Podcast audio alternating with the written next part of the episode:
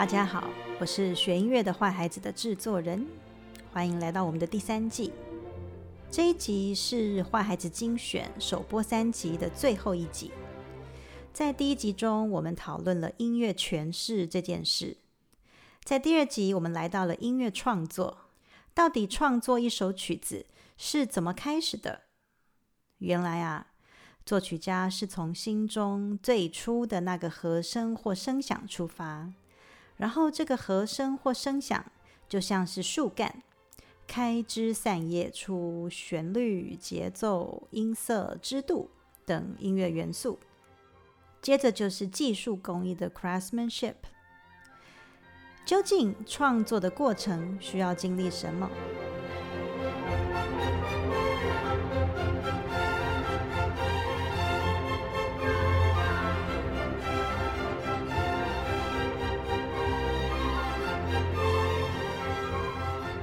大师的作品很棒，但大师也是人，也要一心一笔的把创作写出来吧。我们先来听听这一段访问，是当时一位年轻的美国指挥家 Robert Craft 与史特拉文斯基对谈的一段影片。Why is it that every new work of yours arouses a certain protest from the public? It's very simple. The answer is very simple. Each time I have new problems, and these new problems require new approach. 大致的翻译是，Robert Kraft 说：“为什么好像几乎您的每一首作品都会激起一些议题或是反对？”史塔文斯基说：“答案很简单，我的每一个作品都是一个新的问题。”然后这些新的问题就需要产生新的 approach，也就是方法、途径或是态度来解决。但是大众会对已接收过的东西产生一些习惯，像是对于我上次写的作品的一种熟悉感。然后他们当下就会觉得是我写错、做错了吗？还是是一个对新的问题的操作或尝试？他们其实不会知道。Robert Kraft 说：“所以你永远走在观众的前面。”史拉文斯基说：“当然，无可否认的，我认罪。”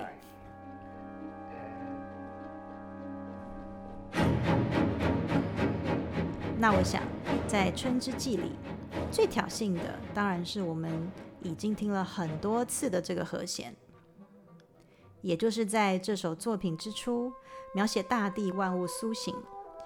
由那著名的巴松管高音所带领的序奏之后，接着春天的预兆，The Augurs of Spring 这个段落，描绘着一群少女们跳着奇异的舞蹈，由弦乐的连续下弓所拉奏出的重音，加上法国 House Forzando 的突强音。我想，也许史特拉文斯基在这里所设计的所谓新的问题。应该就是在想，What if 如果旋律可以完全不存在，只剩下节奏来推进音乐的进行，那我可以怎么做？大家可以在 Medium 看到所呈现的乐谱，就算你看不太懂五线谱，你也会知道哪里有任何旋律啊。谈到开创性的人物，我想绝对是要来聊聊制作人心中的最爱，也就是伟大的贝多芬了。但是贝多芬到底伟大在哪里啊？我想大家一般都会听到啊，用音乐表彰人性精神，用音乐抚慰耳疾的痛苦，用音乐战胜命运，解脱苦难等等，这些都是都是。但对于制作人来说，贝多芬的伟大绝对不仅仅是为他自己的苦难，其实更多的是他不断思索音乐还可以做什么事的这件事。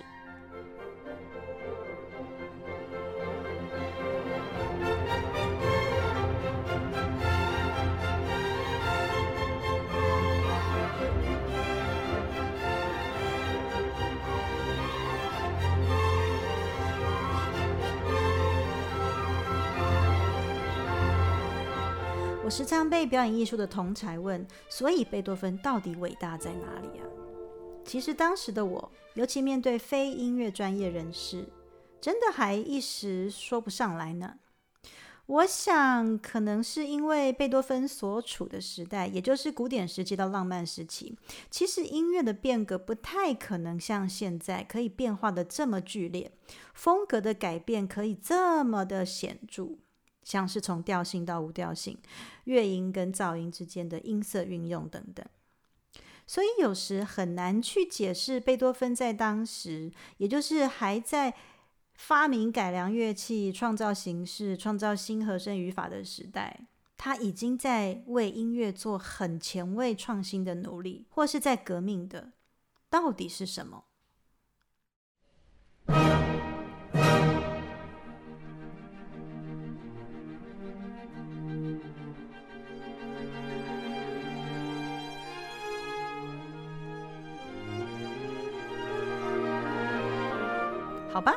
虽然有点困难，但我试着让大家思考一下。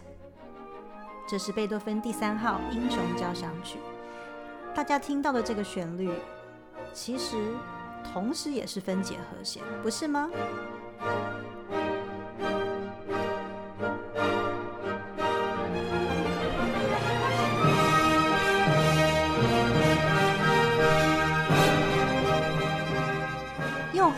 当做伴奏的分解和弦来写成旋律，不轻松，不轻松，设计了一个很难的问题吧？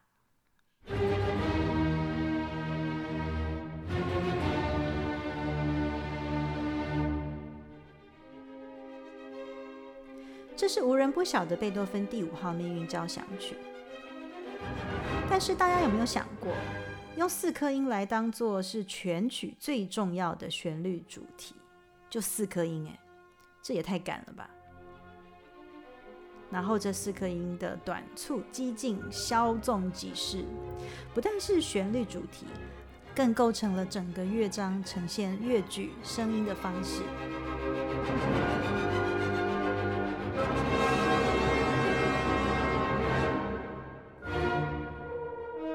啊，这是第六号田园交响曲，有没有跟第五号差很多？变长了，变稳定了，变一片草原般的开阔。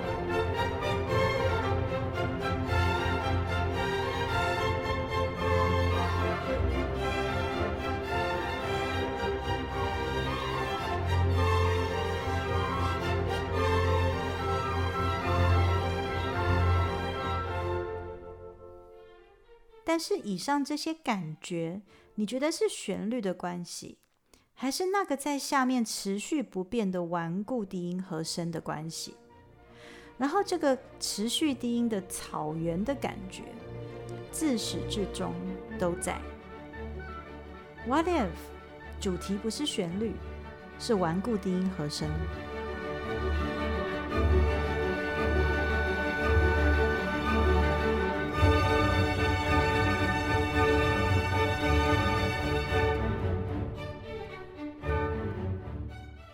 我想当时的他写到第九号了，他一定一天到晚在想：我还能做什么？还有什么没有尝试过？我还能为交响曲做什么？What if 人生合唱加入管弦乐团的声音？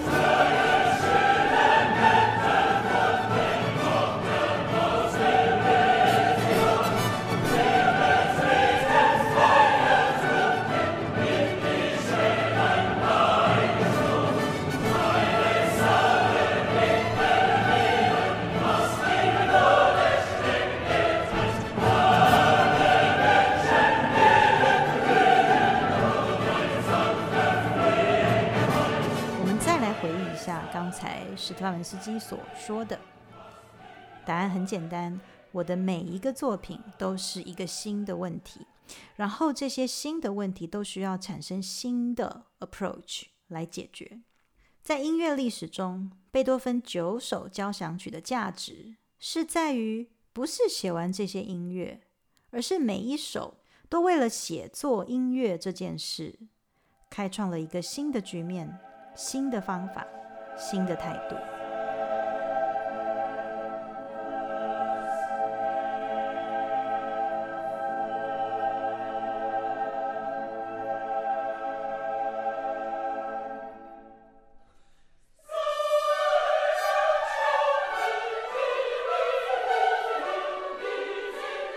我们比较一下，在我们第一季 EP 十第十集提到的这些贝多芬之后的浪漫乐派晚辈作曲家们，像是柴可夫斯基、德弗扎克、拉赫曼尼诺夫等。我认为，在他们大部分的乐曲中，比较是在一个形式架构下做旋律该做的事、和声该做的事、配器该做的事，这没有不好。但是跟贝多芬这位老大哥在之前就做了的事比起来，可能就有着开创性程度的差异了。当然，这是制作人自己的观点，但大家应该也有发现，坏孩子有点挑剔吧。在我们 Podcast 中特别讨论过的作曲家，像是德布西、拉威尔、寻白克、史特拉文斯基，都有着同样开创性的特质，值得坏孩子介绍给大家。而史特拉文斯基也在刚才那部影片中跟 Robert Kraft 提到这位偶像贝多芬。你知道贝多芬在听力全聋的时候是怎么作曲的吗？他会用嘴含着一个 stick，像是这支铅笔，然后往前顶住钢琴前面的谱架，同时用力的用手弹着音，去感觉、去享受那个震动。因为如果不这样做，这些声音对他来说。是全然的抽象。To enjoy the vibrations, otherwise the music was an abstract matter for him, and this is what he didn't want. 贝多芬不只是往后所有浪漫主义作曲家的榜样，也是许多二十世纪音乐大师的偶像，也是制作人我心中的神级人物。他在音乐上的成就，对于音乐的创举，在二十到二十一世纪的我们看来，其实都还是十足前卫的。那在这一集《坏孩子精选》推荐大家好好观赏的，就是这部由 Robert Kraft 与史特拉文斯基对谈的纪录影片。Kraft 是研究史特拉文斯基的权威之一。他跟一九四零年代就移居美国的他，在好莱坞纽约的住处，就近相处了好一段时间。大家可以好好欣赏这部影片，其中有好多珍贵的来自作曲家第一手的话语记录。Also, you know, an element of creation. 讲到这边，大家应该可以理解。对于一位真正的创作者来说，在执行 craftsmanship 的前期，其实不在于要急着提笔，或是用什么技术马上写东西出来，而是需要大量的辩证思考与自我提问。在传记文章中，或是作曲家来往的信件。其实很少很少会出现大家常在一些教分析的影片或讲座中听到的，像是本曲共分为几段，这个音跟哪个音的节奏有关，或是这个音程和声进行曲式什么的。对创作者来说，这些技术层面的事，从来不是他们觉得需要高谈阔论的。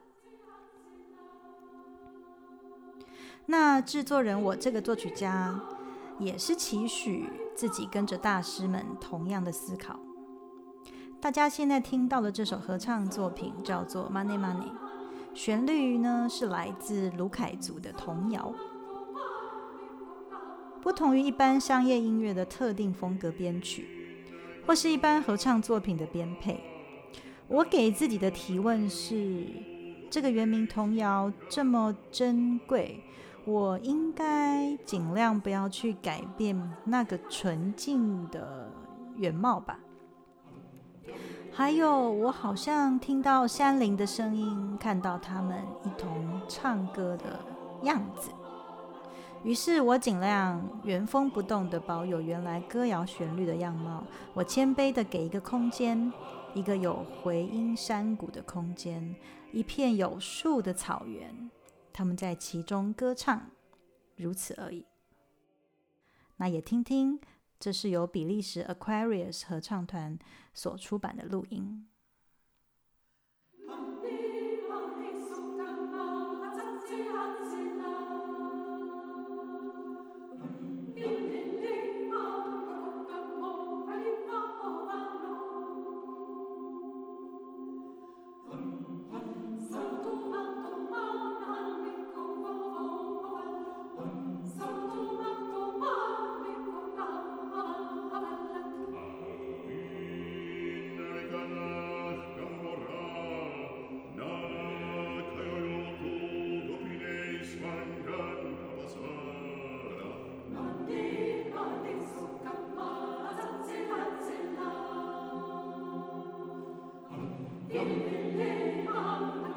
我想，具开创性的创作需要想象的能力与技术的工艺的持续发酵。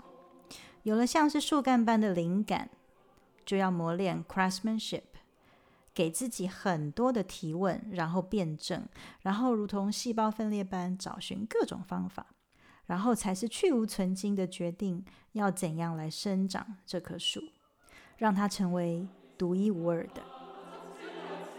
也如同坏孩子的每一集，都有着细胞分裂，然后去无存精的过程，值得你再再品味回听。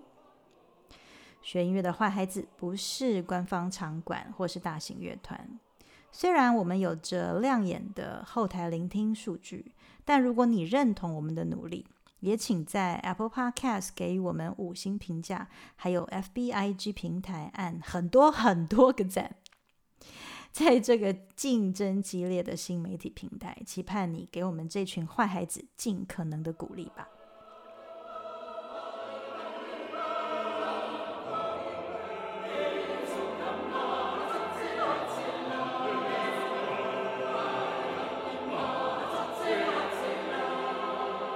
最后，想跟大家分享上一集大家很喜爱的那棵树的创作过程影片。谢谢坏孩子五二八小朋友的创作。那小朋友都做得到，那你也可以是一位在你工作岗位上的创作者，开创新的形式、新的态度，迈向大师之路，你也做得到。我们是学音乐的坏孩子，我们下周见。